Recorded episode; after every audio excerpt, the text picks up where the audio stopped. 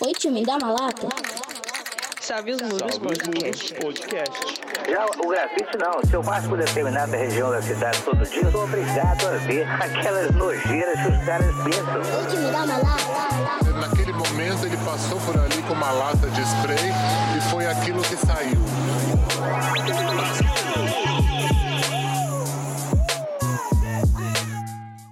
Salve, salve, galera. Aqui é o Stark e o grafite não morreu. Quem manda no meu spray sou eu. Salve pessoal, aqui quem tá falando é o Musgo e o grafite não morreu porque ele ainda vive em nossos corações. Salve geral firmeza, que é o Phantom. E pra morrer só basta estar vivo. Já tá dizia. morrendo quem nunca morreu. Então é isso, galera. Hoje nós vamos falar aí sobre um tema muito que trouxe, né, muita polêmica aí às redes sociais ultimamente, que foi sobre a fala se o grafite morreu. O que, que você acha? Morreu? Tá vivo? Tá na UTI? Fica com a gente aí que depois dos e-mails a gente debate esse assunto.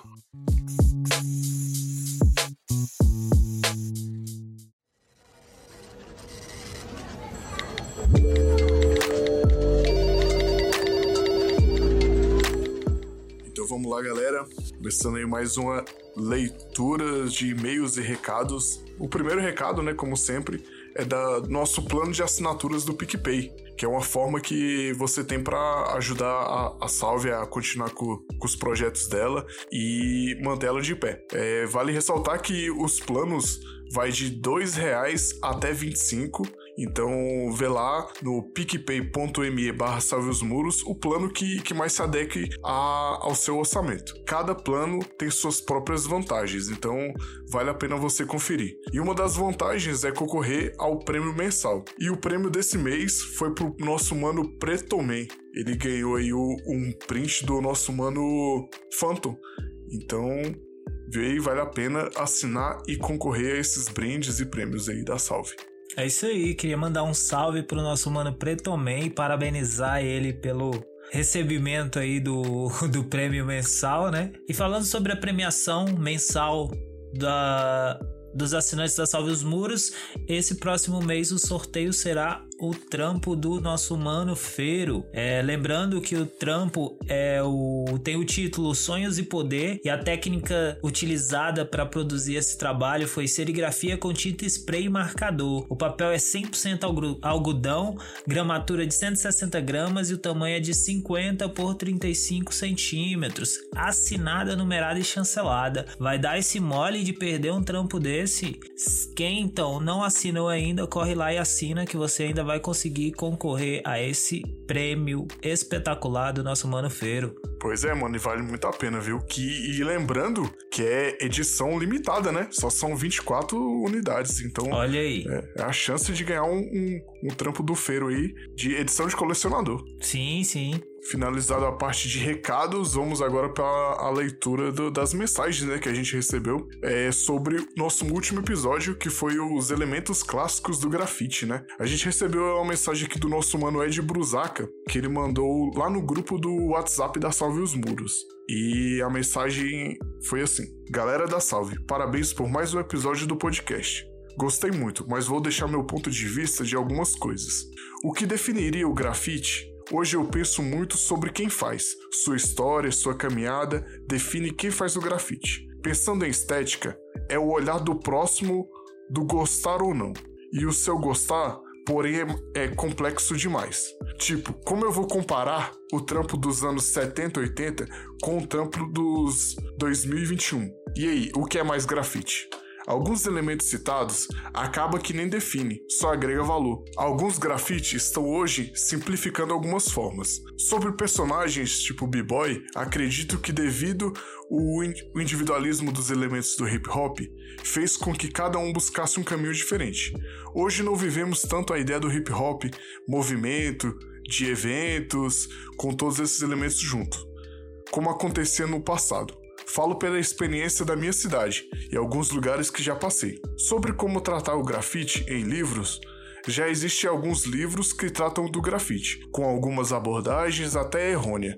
Livros do ensino básico, desde 2019, já incluem grafite com linguagem de estudo, básico do básico. Então, acho que um dos pontos aí, começando a respeito dessa questão dos livros, né? É. Eu acho que muitas das coisas que a gente fala aqui no podcast é exatamente isso, da gente começar a ocupar alguns lugares, né? E inclusive esses lugares de escritas sobre a própria cultura, né? Sim. Eu acho que muitas vezes o Stark acaba por repetir isso, que a gente tem que falar sobre a cultura que a gente está inserida, e isso é, é, é o certo, a gente começar a buscar a falar da nossa cultura, né? Então, como é, a partir do momento que a gente abre precedente para outras pessoas falarem sobre aquilo que a gente está vivendo, esse, esse precedente faz com que eles tenham um olhar errôneo, preconceituoso sobre o movimento, né? Então Sim. acabam retratando isso dentro dos livros. É, uma das outras coisas que o, que o Brusaka falou aí sobre o livro do ensino básico desde 2019 já incluiu o grafite como linguagem de estudo é interessante porque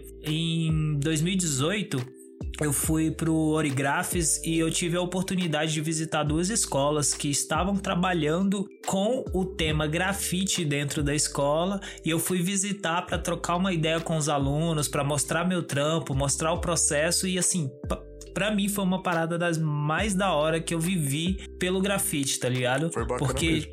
A galera já tava, assim, já tinha esse primeiro contato a respeito do, do grafite e eles tiveram a oportunidade de trocar uma ideia comigo. Tipo, pra dar uma aprofundada com alguém que tá inserido dentro da cultura, tá ligado? E assim, eu acho que isso é bem interessante. Outro ponto que o Brusaka comentou foi sobre os personagens, né? Sobre o individualismo do- dos elementos dentro do hip hop. Eu acho que a gente vai acabar entrando nesse assunto no episódio de hoje, então não vou nem. É mesmo, não vou né? nem me aprofundar sobre isso, mas eu acredito que a gente vai entrar nesse assunto ah, mais pra frente aí no episódio. E outra coisa foi sobre comparar, né, os trampos de 70 e 80 com os de 2021. O que é o que seria mais grafite, tipo, o que era antigo, o que é o novo.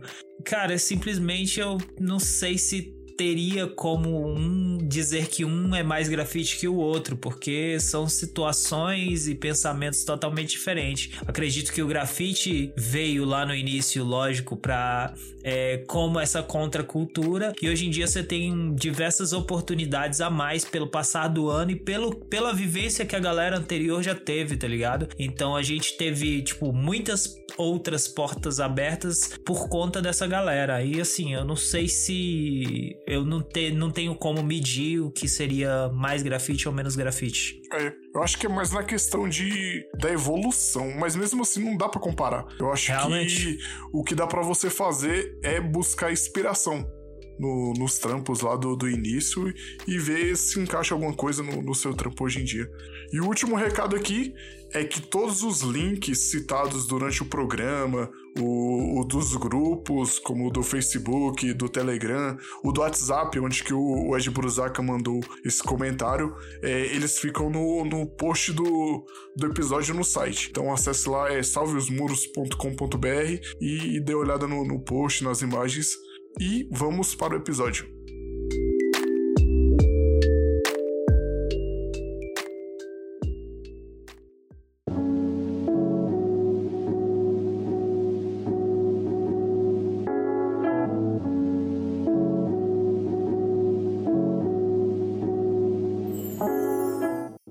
Essa semana teve um burburinho aí no mundo das artes de rua que foi a fala de um cara aí do, do rap que disse que o grafite, o break morreu. Mas eu, de toda essa discussão, o que mais me, me chocou mesmo é pensar assim, é, o que deve ter levado, né, a essa fala do, do cara, assim. Eu acho que antes da gente entrar nessa discussão, né, o Stark, é, só para contextualizar um pouco a galera, o a fala foi a, a fala foi falada no num dos episódios aí do podcast, né? Eu acho que o Podpah, se não me engano. E tava tendo uma entrevista com o Spinardi, que é do, do Haikais. E ele tem a banca dele, eu não sei se poderia se chamar assim, mas é que é o da Massa Clan. E é, o da Massa Clan é basicamente tipo uma. Acho que, sei lá, encaixaria dentro de uma empresa onde vários rappers trabalham e basicamente isso. E no caso eles tinham contratado, entre aspas, né? Mais um, mais um novo funcionário aí e acabaram abrindo espaço para esse novo funcionário deles a, ali para comentar e conversar a respeito da sua carreira e a respeito do que estava por vir ali futuramente dentro do Damassa Clan. E aí dentro desse momento fatídico em que abriram o microfone para ele, ele foi lá e comentou, teve essa fala de que o grafite e o Break e tinha morrido e que é o que estava ainda pela cultura hip hop, meio que era só o rap que os DJs tinham virado produtores, tá ligado? E eu acho que assim, acabe a gente a entrar nessa discussão, lógico, porque a gente faz parte de um movimento, né, do grafite que a gente tem vivido isso já há vários anos e se pá décadas aí já nessa nessa vivência, e eu acho que cabe a gente discutir um pouco a respeito disso hoje. Pô, e pô, galera na internet ficou revoltada, né? Galera que faz grafite e tal, parece que tocou na ferida bem bem tocado. é, não, real, real. A galera tava revoltada aí. Instagram nos últimos dias, todo mundo comentando, mandando aí nos grupos, desenhando aí o, a pessoa, né, que fez o comentário. Mas é, eu acho que é natural, né, que isso acontecesse, porque querendo ou não, é, a gente tá vivendo dentro dessa cultura há, há, muito tempo e alguém de teoricamente assim de fora que não nos hum. viu, né? Sim. Que não não tá presente ali falar algo tão absurdo.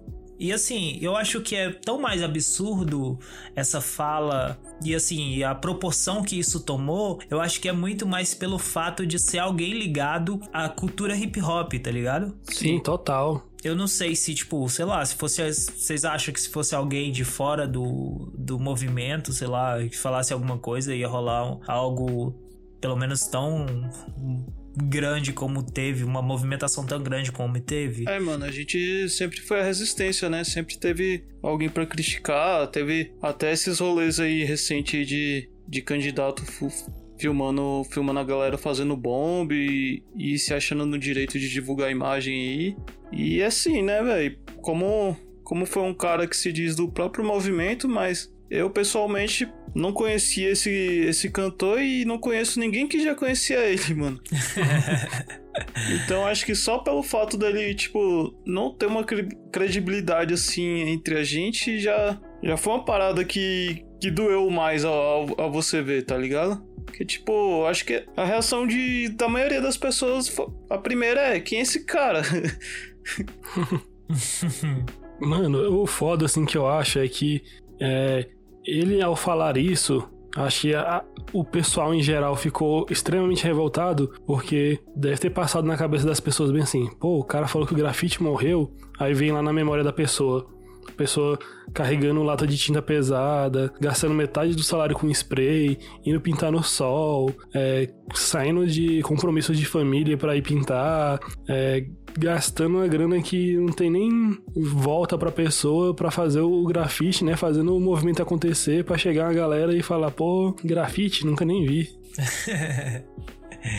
é, eu acho que para mim também é, é disso, tá ligado? Tipo, o assim, assim que eu vi essa parada e que chegou para mim, né? Tipo, acho que foi muito disso. Primeiramente foi essa é, meio que revolta, né, da fala do, em cima da, dessa fala dele, porque, pô, é bem isso que você falou, Stark. Toda, toda essa vivência que a gente tem dentro do, do movimento, né? Tipo, todos os perrengues que a gente já passou, toda, toda é, a exposição que a gente tem quando tá fazendo um rolê na rua, né? Então, assim, meio que colocar isso como se não fosse não, não tivesse importância e como se isso não existisse mais, tá ligado? Verdade, velho. E aí tu vai lembra assim, tipo, é, pegando por exemplo até o break mesmo. Pô, Brasil, velho, tem galera do break aí muito foda, velho. Já ganhou muito prêmio aí mundial e tá sempre nas cabeças. Aqui em Brasília mesmo tem a, a Def Zulu, né, que a gente conhece aí e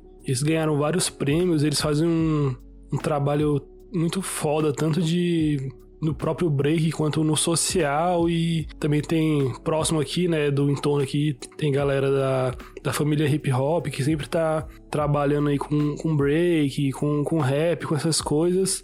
E, cara, você fazer um, um trabalho que não te volta nada e te demanda um, um bom esforço e até uma grana, é, sei lá, realmente para revoltar mesmo, né? Ainda mais de quem tá ganhando grana. Vale lembrar também que além de todas essas paradas aí, já, já tá confirmado pra 2024 e as, as Olimpíadas ter, tipo, o break como um esporte olímpico, velho. Quer, quer tá morto, é, sei lá, uhum. com um esporte nas Olimpíadas, velho. É, será que vai ter modalidade de trap?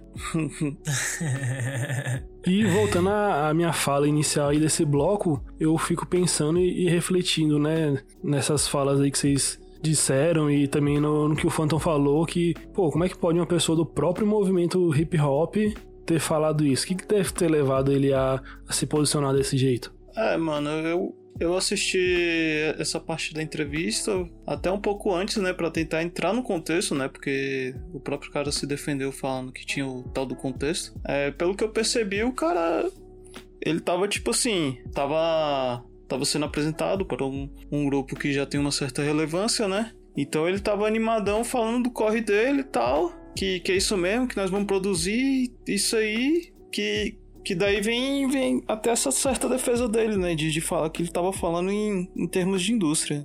E, e eu sei lá, acho que é, é muito pequeno você, você chegar e, e, e falar desse, desse argumento que é indústria, porque é, a gente conhecendo vários artistas aí do, do grafite pelo, pelo, pelo mundo afora, né, mano? A gente sabe que nem todo mundo segue seu estilo no grafite em termos de indústria, mano tem gente que não, não, não vende seu trampo, não faz um adesivo e, e pra, pra pessoa é isso mesmo, tem que, tem, o grafite tem que ser assim.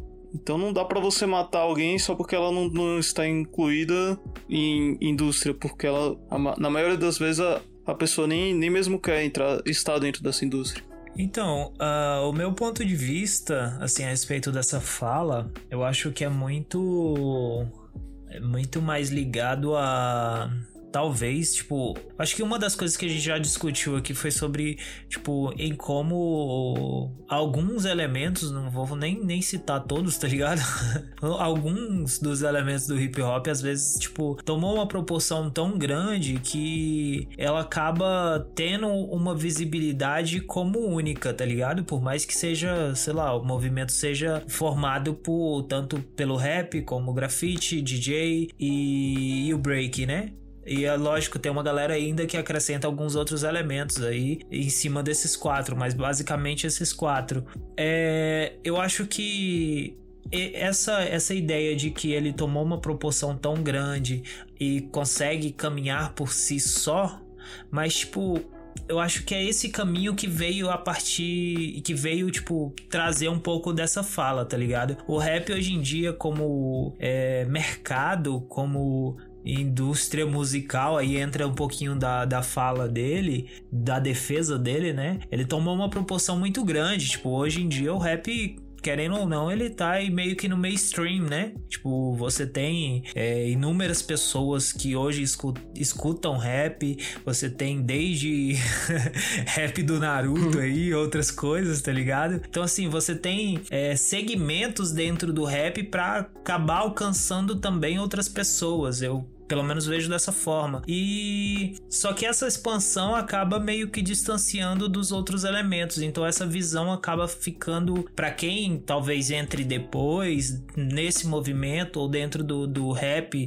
que entrou depois, tá ligado? Acaba meio que se distanciando um pouco do que de fato é o hip hop ou ou, ou os outros elementos. Então, tipo, ele entende que o, que o rap é quem tá puxando porque o rap é quem tá no mainstream e os outros elementos que não entraram no mainstream, mas que estão batalhando ali, que tá ainda se mantendo, mantendo a cultura, é como não tem tanto espaço assim, acaba meio que, sei lá, vivência. Ele entende como se não, não tivesse vivo ou não tivesse, sei lá, é, atuante, tá ligado? Será que então se apenas a palavra dele, a palavra que ele usou então que que esses elementos morreram, se ele trocasse a palavra morrer já seria menos danoso para fala dele, então?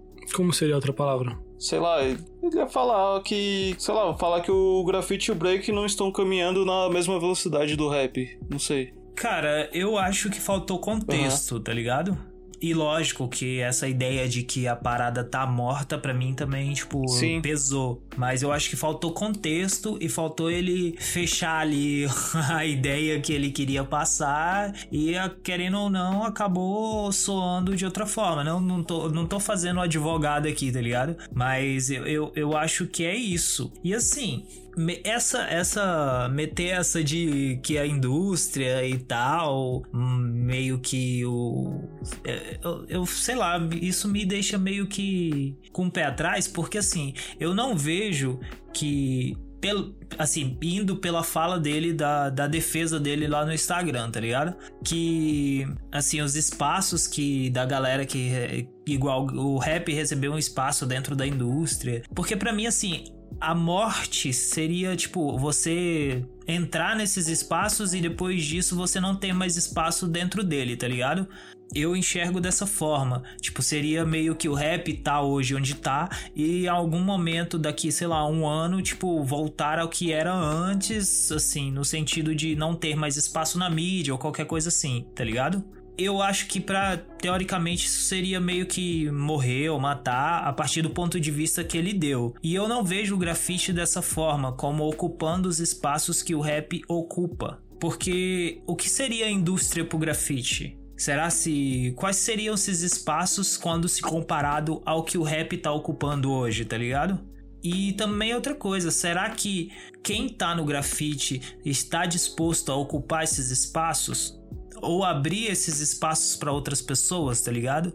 E aí, quando a gente fala em movimento, quando a gente fala em cultura hip hop, o que deveria ser feito, pelo menos a meu ver, era uma coisa puxar a outra. Tipo, se o rap tá ocupando os espaços que ele ocupa hoje, por que, que ele não puxa os outros elementos? É. E aí fica assim, fica essa, essa, esse questionamento, tá ligado? Porque assim, uma das coisas que eu como ouvinte e apreciador do rap, muitas vezes eu vejo nos clipes ou qualquer coisa assim, tipo, pô, uma vez ou outra que eu vejo um grafite, quando eu vejo eu fico felizão, tá ligado? E eu acho que é isso, tipo, eu acho que a, a parada ou deveria, longe de mim tá cobrando também que alguém faça, tipo, pô, você de, deveria fazer isso, não. Mas eu acho que, tipo, se a parada funciona como um movimento, uma coisa deveria puxar a outra.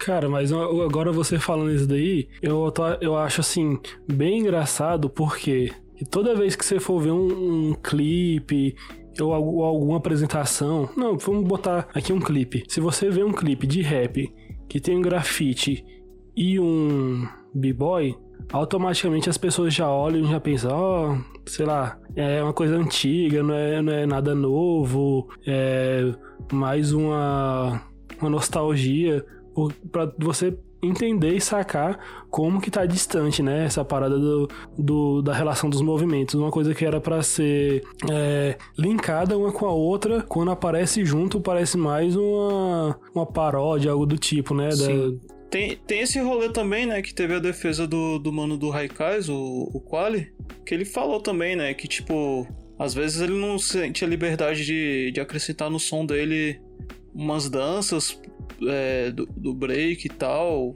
algum, querer inovar em algumas coisas porque a galera fica zoando e tal, né? Então, também existe muito preconceito também dentro do próprio movimento, né, velho? Mas assim, é, a partir também dessa fala dele, o musgo, talvez, é porque assim, é igual eu falei, eu acho que o, o, o rap ele tomou uma proporção grande de alcançar outros Claro. públicos. E isso, e isso inclui a galera que é totalmente leiga ao movimento hip hop.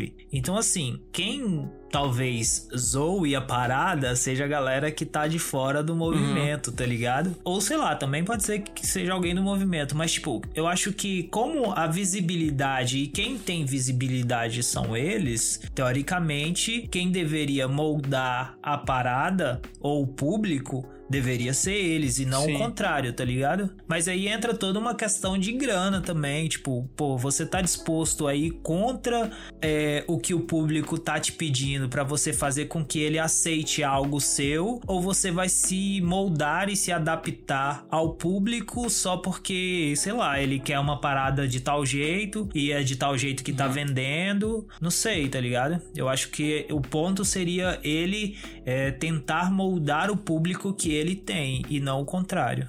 É, o negócio é que acaba que o rap é uma coisa muito performática, né? Uma coisa que chama muita atenção e entra em, em vários, vários níveis, né, da sociedade. Porque, ah, vamos ver, pensar num, num, num rap que tinha bastante de, de elementos de hip hop mesmo, sei lá. Tá aí DJ Rum, naquela época, aí depois já foi mudando um pouco, aí foi mudando mais o contexto pra menos falar de, de break, de grafite e começou a falar de, sei lá, vivência suburbana. Aí depois foi começar a falar de relacionamento. Aí veio, sei lá, rap estilo, sei lá, poesia acústica, que foi cada vez mais trazendo o, o rap pro mainstream. Porque, velho, tu vê assim que o rap é uma coisa muito atraente.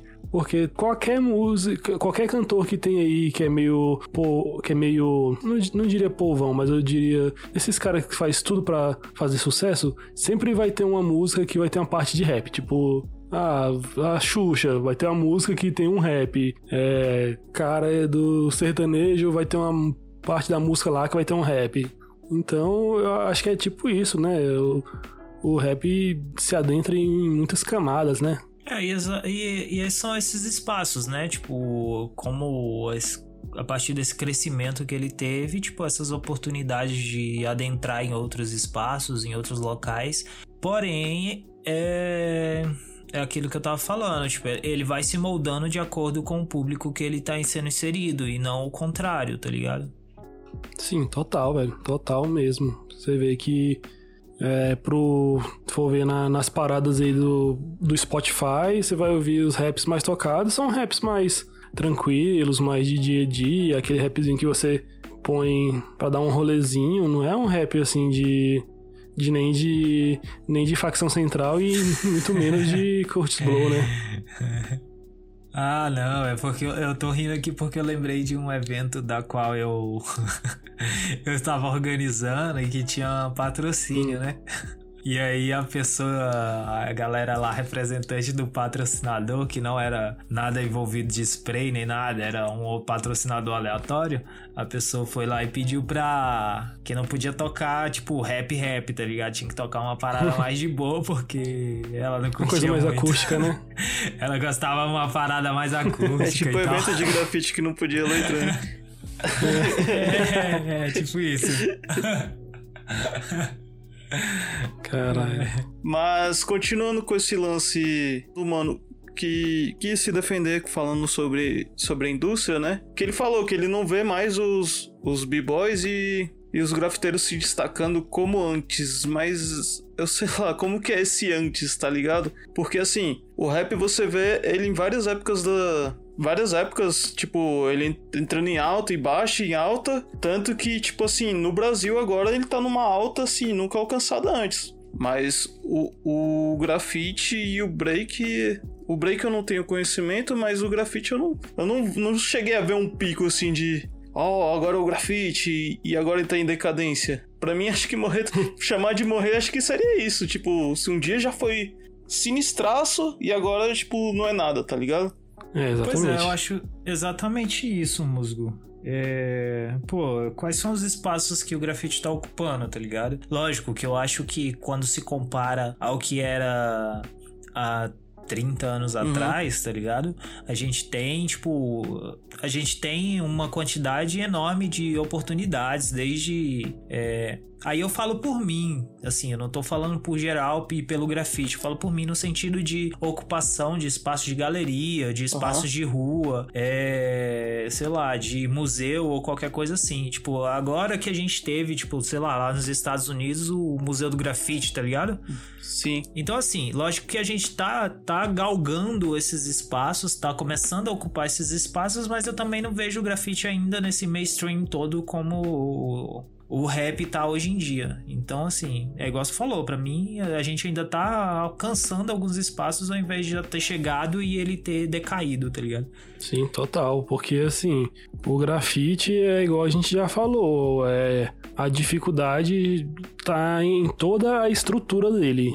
Desde você chegar e aprender a fazer uma letra, um desenho, até você ter dinheiro, até você ir pra rua, arrumar um muro, fugir da polícia e, e tipo assim. é, e mesmo assim se mantém até que constante, né? Porque é uma coisa que tem todos esses percalços, como é o grafite, né?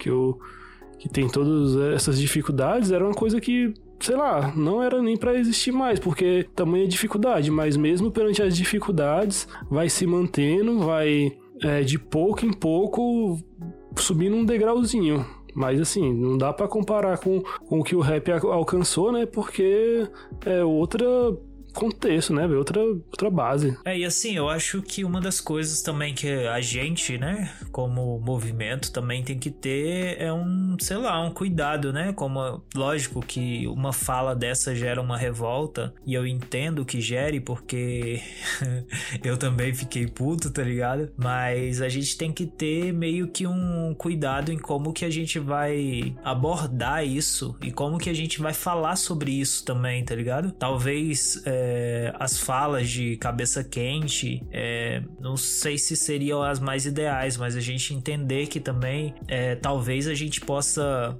calar uma pessoa, tá ligado? Isso quando eu falo pessoa, eu falo uma pessoa preta que ocupou, querendo ou não, tá, tá tentando ocupar um espaço ali de, de, de trabalho, né? Porque tá, tá fazendo algo dentro da arte, então assim, ter um cuidado pra gente não calar também é, alguém e como que a gente vai expor essas opiniões também, eu acho que tem, deve, deve se ter um cuidado em cima disso, tá ligado? Não que não deva ser cobrado, deve ser cobrado, assim como ele foi cobrado e que ele foi lá e se retratou, mas assim, tem que ter um cuidado pra gente não extrapolar também. É real. Se, se, se é o, a primeira coisa que a gente quer é o movimento se unindo novamente, né? Então, mano, acho que não vai ser dessa forma agressiva que a gente vai, vai começar a andar de mãos dadas com o rap novamente, caso não esteja, né? Sim, total, porque a gente tem que entender, de alguma maneira teve algo que, que levou a, a essa fala ser pronunciada, né? Então, ao invés da gente querer ser tão contundente, né? Ser tão agressivo na, na fala pra é, meio que agredir verbalmente, né? A, a pessoa que falou isso, a gente tem que é, entender o, qual o contexto, o que, que a gente pode fazer para ajudar isso não, não acontecer de novo, né? Porque é um movimento, né? São vários elementos. Então, tipo assim, você chegar e atacar, né? Igual, pô, foda que teve muita gente ata- atacando o cara por causa de, de uma fala, né? Ao invés de questionar e perguntar por que, que você falou isso. Foi com base em quê, sacou? Só isso, não precisa ficar é, fazendo o inferno da vida da pessoa, né? Pois é, e assim, até para outras pessoas também aprenderem, né? Tipo, outras galeras que estão aí no rap e tal, pra galera também entender o movimento, mas tipo, a partir desse, desse diálogo, dessa conversa e não a partir do ataque e da, sei lá, de é, ofensas e outras coisas que rolou. Sim.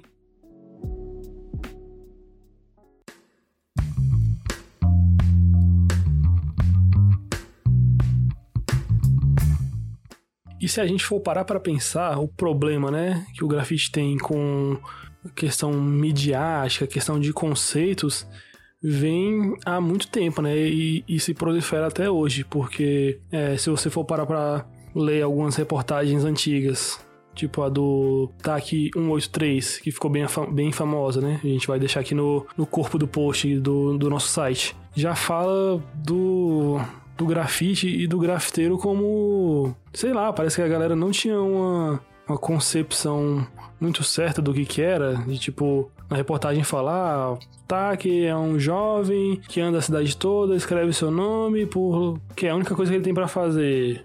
E sempre com aquele mesmo papo de ah, e esse daí que ele, esse grafite que ele faz aí custa não sei quantos de, de grana pro governo. E eu tenho também um, um, livro aqui que tem umas reportagens sobre o Cornbread, né, que foi o primeiro grafiteiro mesmo assim da que temos conhecimento, que na época que ele começou a pintar, é, pô, foi um escândalo, sacou? Que é, ele virou, tipo, um, um dos personagens mais que mais aparecia no jornal, porque sempre era algumas reportagens assim, quem é Cornbread, aí depois é, dos ataques que ele fez lá, que ele pintou o avião do Jackson 5 e teve uma, uma, parte muito engraçada também, é que ele ficou tão conhecido é, no, no, no, na mídia com, com isso tudo, que num momento assim que, sei lá, ele chegou e falou: Ah, tô de boa, cansei. Ah, o jornal lá de, da Filadélfia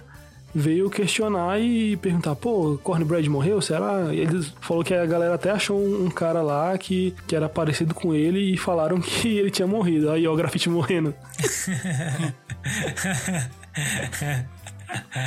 ah, então desde a década de 60, então, hein, a gente tá vivendo aí o fantasma do grafite.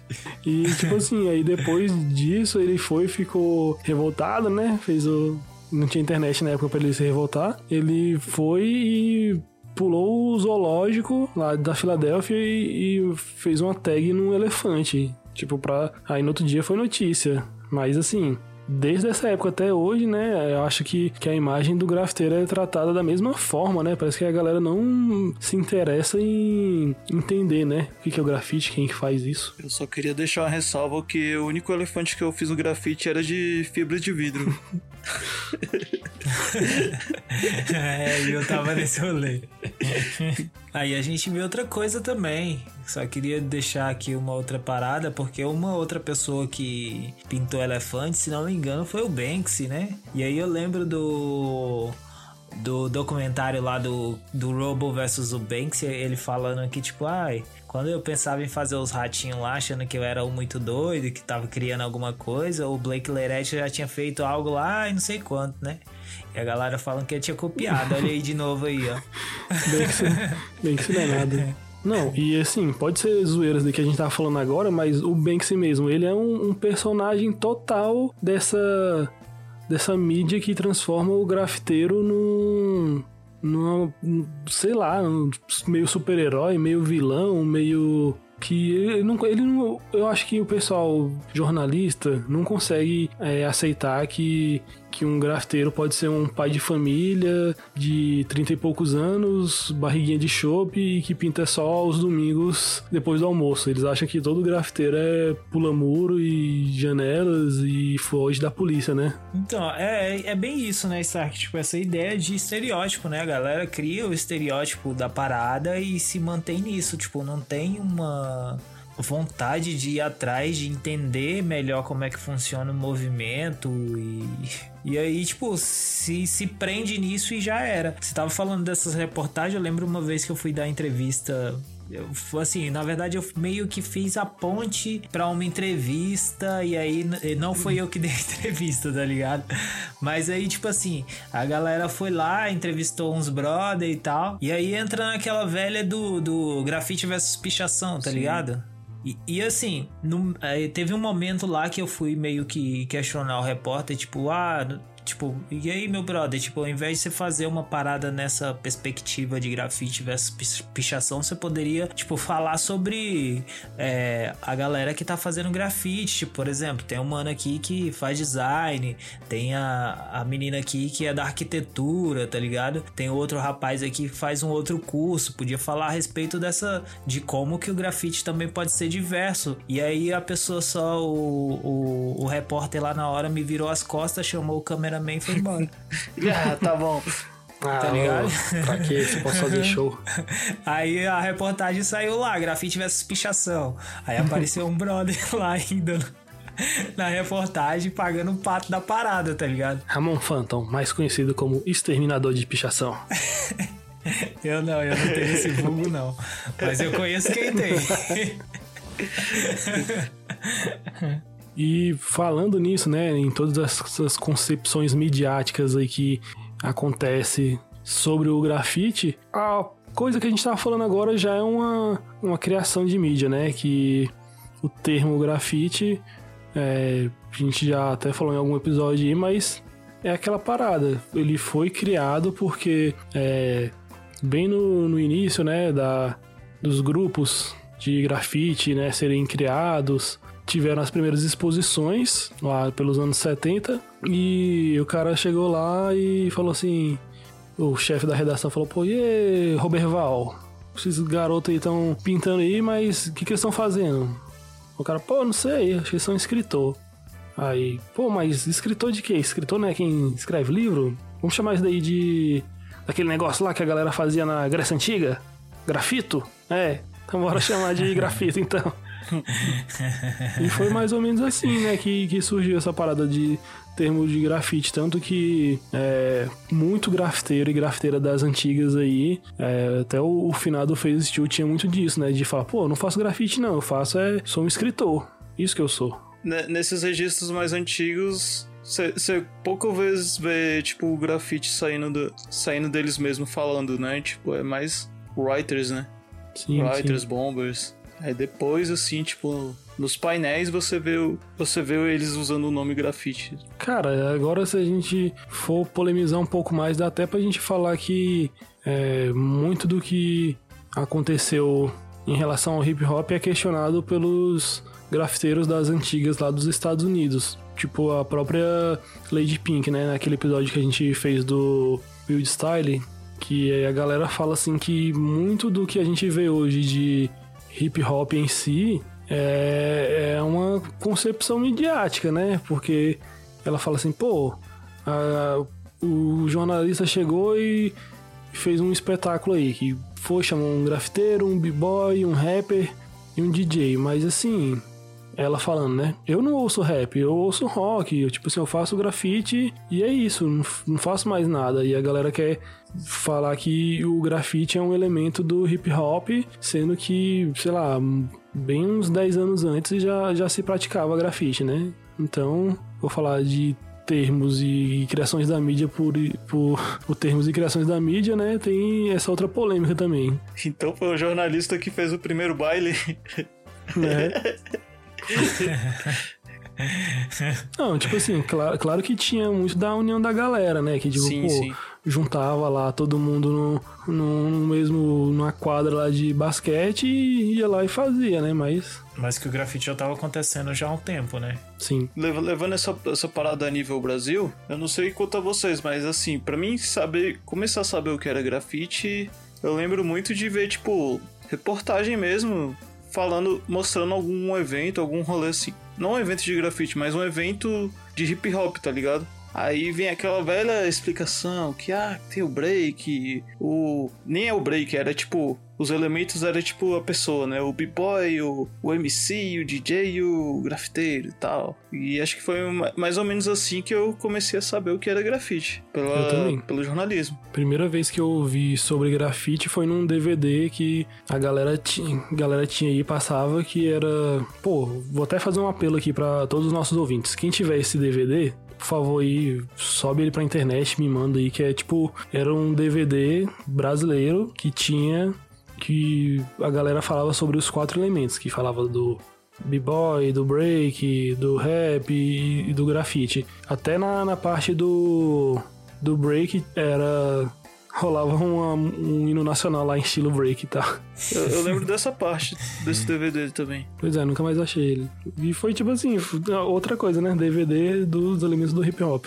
Aí, isso me faz lembrar também que quem, quem me ensinou as primeiras paradas de grafite foram b-boys também, porque foi o mano lá que dançava da minha escola, que ele tinha uma pasta cheia de, de letras, tá ligado? Então pegava as letras lá dele, dessa, dessa pastinha dele e, e reproduzia, tá ligado? É bem massa, velho. Assim, tem né, essa colocação aí que a galera fala de grafite e, e o hip hop e tal, mas, pô, eu, assim, eu não, não tenho essa pira, não. Eu acho, assim, muito massa quando rola, né, o grafite junto do hip hop, assim, porque, igual você falou, pô, era muito massa, assim, você chegar no evento e ver galera com as suas pastinhas, mesmo sem ter nenhum grafiteiro, sempre tinha é, um vestígio, né, de, de grafite um papelzinho, a galera ensinando e tal. É, e assim, os, na verdade, assim, o que eu vejo, você fala de eventos, tipo, até hoje, né? Assim, hoje nem tanto, lógico, porque a gente tá no meio da pandemia, mas antes disso, tipo, a ideia era o que, pelo menos o que eu enxergava nos eventos era muito, nos eventos de grafite, né? Muito essa busca desse dessa junção, dessa interação entre os elementos, né? Tipo, ah, vai ter o evento de grafite, então vamos trazer aqui um, um cantor de rap, aí juntar a galera do, do break. E aí, tipo, entra muito dessa, de te- dessa tentativa de integração de quem organiza evento de grafite para que o movimento, pelo menos, se mantenha unido, tá ligado? É, eu não sei, é, assim, eu enxer- eu enxergando a partir dos movimentos, ou a partir do- dos eventos que eu, que eu fui e tal, é muito disso, dessa tentativa de integração ainda que é, aconteça é, esporadicamente os eventos, né? Tipo, não tem tanta frequência assim, mas tipo, acho que é isso. É, velho, e assim, antes de ser do grafite, eu já fui em muito evento de break, fui muita batalha de rima, fui muito. muita parada só pra chegar lá e, e apreciar, porque era uma coisa assim que, que me, sei lá, brilhava os olhos, sabe? Tanto que eu acho que uma coisa muito especial no grafite brasileiro não é nem, sei lá, loucura do grafite, né? É assim, eu acho o, grafite brasileiro uma coisa muito, sei lá, como é que eu posso dizer, tipo uma coisa meio caseira, mas no sentido não de ser ruim, mas caseiro de ser tipo uma coisa que te acolhe, que você nunca vai pintar só pra pintar, você vai chegar, vai pintar, vai trocar ideia com os amigos, vai comprar uma cerveja, vai assar uma carne, vai fazer um lanche. E, e é isso, né? Assim, grafite brasileiro é, um- é muito união, né, velho? Não é só fazer por fazer. É, eu acho que é daí que vem isso que eu tava falando, né? Dessa tentativa de integração, Sim, né?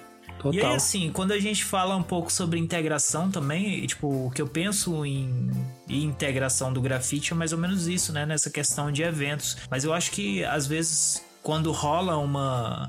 Essa via de mão dupla, né? Do grafite também é, integrar outro elemento, isso, assim, citando o rap, lógico, porque foi o ponto de partida de todo esse, esse podcast, todo esse episódio, é, tipo, da galera utilizar o grafite em capas, né? A gente tem até um exemplo aí do, do post do, da Salve os Muros mesmo, que a gente fez um levantamento de, de capas de rap que foram feitas por grafiteiros. Então, tipo, esse, essa utilização do, do grafite como um meio de meio um produto para compor também um como um, parte né daquele do disco ou parte do, do da identidade visual daquele grupo de rap ou daquela pessoa que canta Sim. rap então essa necessidade de integração ser uma via de mão dupla eu acho bem interessante e isso para ir além né de só tipo sei lá é, pintar num ou é, aparecer o grafite de fundo num clipe de rap mas tipo essa possibilidade também de de criação de identidade visual para capa do rap. Você tem, tipo, vários exemplos, não só é, como capa, mas como é, animação em clipe também. Já vi, tipo, uma galera produzindo, então é bem isso é também seria tipo uma forma de integrar o rap junto com o grafite. Então, mesmo assim, você falou na identidade visual, né? A primeira coisa que me vem à cabeça é aquela logo do sabotagem, tá ligado? Que é um trampo, tá ligado? É tipo um Wildzinho. Sim, né, velho? Chega, tu, tu olha, tu fica assim, alegre, né? E além disso também tem, tipo, moda, né, mano? Todas as camisas aí de, de rappers aí você não vê com um tagzão muito louco e tal. Sim, total. Todo, todas essas paradas compõem, né, o ecossistema do, do, do grafite e, e acho que, que até auxiliam, né, na imagem do, do rapper, né? Sim, acho que dá totalmente pra chegar e fazer essas conexões aí que a gente falou, né? Basta um- uma força de querer maior, né?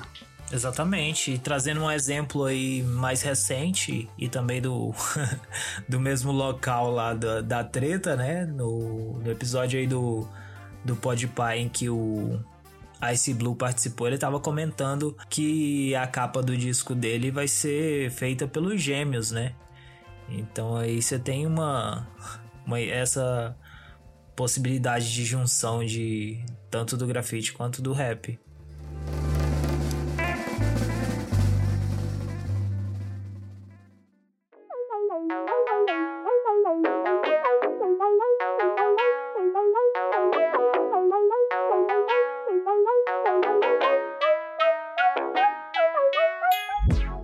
Mas agora eu vou puxar já na polêmica aqui. Vocês acham que o grafite é o elemento assim que tem mais distância assim do de prestígio e tal dentro do hip hop? Cara, é complicado você chegar nesse. Nesse, nesse nível comparativo, porque, porque, sei lá, eu não consigo olhar para os elementos sem, sem classificar artistas de acordo com o meu gosto, tá ligado?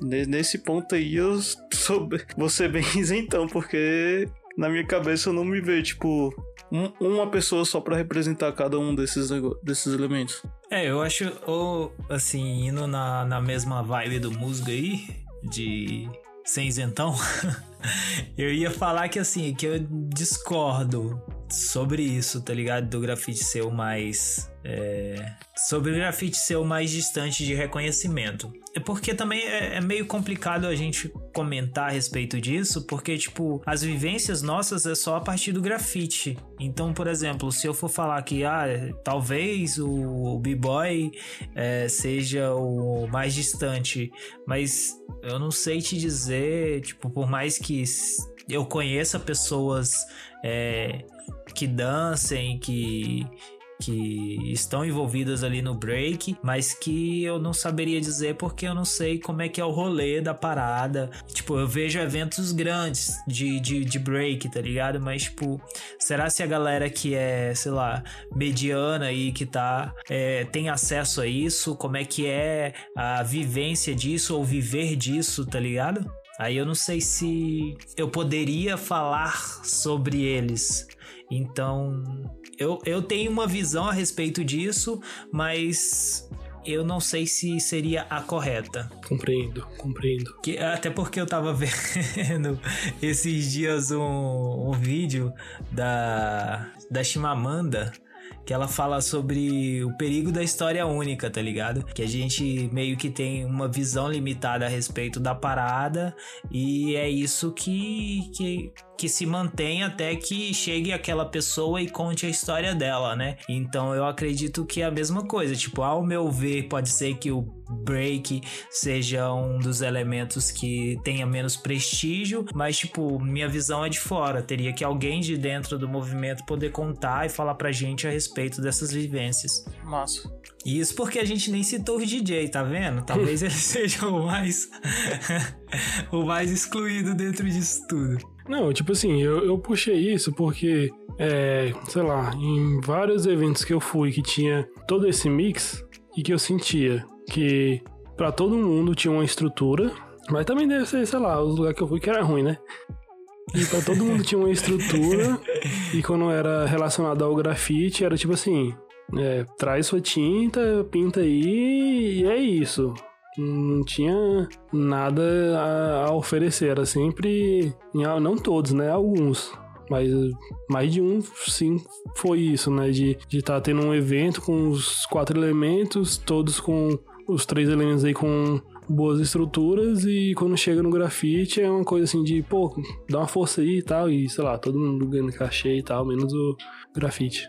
É, pois é, eu também já tive, já, já ouvi dessas histórias, né? Principalmente aqui no, no entorno. Por mais que eu não tenha ido no evento, mas teve evento grande aí que chegou aqui em Brasília e que foi exatamente isso. Tipo, todos os outros elementos estavam de boa e a galera do grafite tendo que pintar no escuro. É o que não podia entrar de corrente de prata? Exatamente. é, mano. Eu acho que pra esse pessoal da produção, né, tem que começar a olhar o, o grafiteiro né, nessa questão de contratação como artista, né, mano? Se eles chamam o rapper de artista, porque o grafiteiro não pode ser um artista também com o seu cachê, com o seu camarim, dependendo da estrutura e tal. Pô, exatamente. E assim, uma das coisas que eu tava pensando, tipo, quando você fala é, com relação a eventos, assim, né? Que, tipo, vai ser um evento e tal, que vai ter um show de rap e você foi contratado ali para pintar nesse evento. É, é exatamente isso. Eu acho que ele tá contratando ali, querendo ou não, não é somente a pintura do, do painel, o resultado final uhum. do painel, né? Ele tá contratando ali a performance do, daquele artista, do grafiteiro ou grafiteira que foi ali pintar. E, e lógico que isso somado ao resultado final que vai ser a entrega do painel, né? Mas então nada mais que justo o pagamento talvez das duas coisas, tá ligado? Tanto da performance do artista quanto da obra que quem, quem que vai ficar com aquela obra? Pode crer. Saca? Porque, pô, se você tá fazendo durante o evento, ele quer que as pessoas olhem o processo. E esse processo vai ser uma performance, vai ser um show para quem tá ali olhando. Então ele teria que pagar por esse show e pagar pelo resultado final. Porque senão você poderia fazer essa obra em qualquer lugar, inclusive, é, ou em qualquer momento, fora do, do da data do evento. E deixar uhum. lá pronta. Mas se você foi chamado pra pintar durante o evento, teoricamente ele deveria pagar as duas coisas. É, porque querendo ou não, o, um evento desse porte que reúne os elementos, né? A gente já tá acostumado a chamar de festival, né? E, e assim, uma das atrações é você pintando, né? Então é como se fosse uma outra apresentação, né? E diferente, sei lá, de um de outro rapper que tá levando seu repertório, né? O seu, seu repertório tá sendo criado ao vivo. É como se você tivesse criado uma. Se você fosse um MC, você tá criando sua letra de, do, do seu rap e gravando o CD e entregando pro público na hora, tá ligado? Exatamente. Exatamente. E aí eu lembro do, do músico comentando que teve alguém aí do grafite, eu não lembro quem foi, que tava colocando, tipo, no, no perfil do Instagram que as apresentações que ele ia fazer, tá ligado? Que era os eventos que a pessoa ia pintar, algo assim. É, teve um mano que colocou agenda de. Agenda de eventos, alguma coisa assim, agenda do mês, velho. Agenda de show. é, ué. É. Porra, achei que foi da hora. pois é, né? Daí talvez se fosse uma atitude de mais pessoas, poderia ser mais levado a sério, né? Porque. Possível. É porque, velho, é, é acho que assim. Acho que o grafite sofre de, de algumas algumas imagens, né? E uma das imagens é aquela de, de ah, é uma coisa de jovem e a pessoa faz por amor. Então, sei lá, acho que não preciso pagar ele, já que ele gosta tanto de fazer isso, né? Ai, velho, esse, esse pensamento é tão absurdo, né, velho? Bem isso. Mas é, eu acho que é, é é o que a gente estava falando, né? Dessa construção do que a mídia fala, né? Ela vai lá e estereotipa o grafiteiro como uma parada de jovem e de. Ai, é, meu, é radical, é jovem, é Bruno De Luca. E, e aí, quando chega lá, eu, a galera já. Tiozinho é o pessoal que quer ficar de boa, tá ligado? E que não é mais tão jovem assim, mas que às vezes o pessoal, por, por essa construção estereotipada, o pessoal vai repetindo isso, né? É, continuando falando sobre essa visão da mídia, né? Sobre, sobre a gente, é, eu queria ver com vocês se vocês se recordam de alguma vez que, que o grafite foi bem representado co como ele verdadeiramente é, né? Tipo, por algum por algum veículo na mídia. Pô, é, falando bem assim, é, ano passado saiu um documentário na Netflix, que é o Street Food, que é comida de rua em português. Tem um episódio que ele acontece na Bahia, que ele fala lá sobre uma moradora, né, que faz cozinha bem e tal, a galera gosta e mostra a atuação do, do grafite, né, na Bahia e neles estão presentes, né, grafiteiros conhecidos da gente que é o que é o Bigode e o, e o Prisk. E eu achei, pô, muito massa a abordagem que eles fizeram, assim. Pô, esse, esse documentário, né? Ele, ele, em geral é bem massa. E aí, tipo assim, eu acho que esse episódio sobre que é no Brasil, ele é muito representativo do que você tava falando, Stark, que é o, o grafite brasileiro, tá ligado? De, de como que o grafite aqui no, no Brasil funciona, dessa, desse acolhimento, tipo, da galera ir lá e pintar de quebrada ali, tipo, fazer a, a fachada do restaurante da, da, da senhora lá. E eu acho que é muito disso. Então, assim, é, é, igual tu falou, representa muito bem do, de, de como a, é, um ponto positivo né, da mídia ter mostrado o, o grafite nesse, nesse documentário. É, esse documentário é tão bem feito que os manos tá aqui tá tão elogiando e eu garanto para vocês que não é jabá, velho. Assiste lá que. Quem dera se fosse. Mas o documentário é muito bom, e em si todos os episódios, menos da Argentina. Porque a galera fica numa história lá, ah, a gente matou todo, todos os índios que tinha aqui, agora a Argentina é meio que Europa, tá ligado? Caralho. Hum, dá vontade de falar assim, fi, tu tá na América do Sul, tu é a mesma coisa da gente. Né? E aí a galera fala, assim, não é direta bem com essas palavras, né? Mas fala basicamente isso, que matou os nativos tudo e aí só tem europeu lá. Agora. Por isso que o Pelé vai ser sempre maior que o Maradona. Ah, mano, eu já tive no, no Bahia de todas as cores e, e, e, deu, deu pra matar muita saudade desse rolê assistir esse documentário, velho. Muito, muito foda mesmo, velho. É, e eu espero agora só que a pandemia acabe pra eu poder É, participar. Eu quero que a pandemia acabe pra eu ir lá na, na casa, lá na, no restaurantezinho lá da dona Suzana lá comer uma muqueca.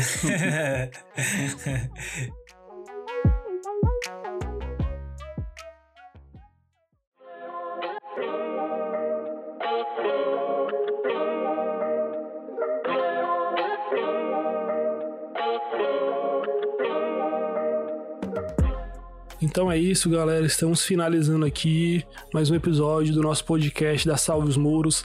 Valeu demais aí a você que nos ouviu durante todo esse tempo aí, nos lamuriando aí sobre esse tema. Mas assim, o episódio aqui tá finalizando, mas o grafite nunca termina. O grafite é. Pô, o que, que eu posso falar, né? É uma, uma vivência extraordinária viver o grafite e é, são vocês aí que nos ouvem, são pessoas aí que a gente conhece que mantém o, o grafite vivo sempre nessa forma, né, de resistência e, e lutando, né, contra tudo e todos. E, pô, se você conhece a gente só pelas pelos podcasts da vida aí, siga as nossas redes sociais. Temos as redes sociais aqui da Salve os Muros, que são Instagram, Facebook e Twitter. Todos eles são arroba Salve os Muros. Temos nosso canal no YouTube também, que é o Salve os Muros. Siga o Instagram dos participantes daqui, que são o arroba Ramon Phantom, o meu, que é Starcoit. Temos também o arroba Musg1, que é do nosso mano Musgoni, e do nosso querido editor, que é o arroba Madison Gardino. Queria agradecer demais aí aos nossos amigos do PicPay aí, do plano Masterpiece, que são eles o Pretoman, o Banguone, a Kelly Lima, o Ed Brusaca, o MC Piloto, o nosso mano Caburé. Valeu demais. E também um grande abraço a todo mundo aí que assina o nosso PicPay. E se você não tá podendo assinar o PicPay por agora para nos ajudar, divulga esse episódio com alguém que já vai ser muito massa. Beleza? Valeu demais aí e tchau. Você ouviu Salve os Muros Podcast.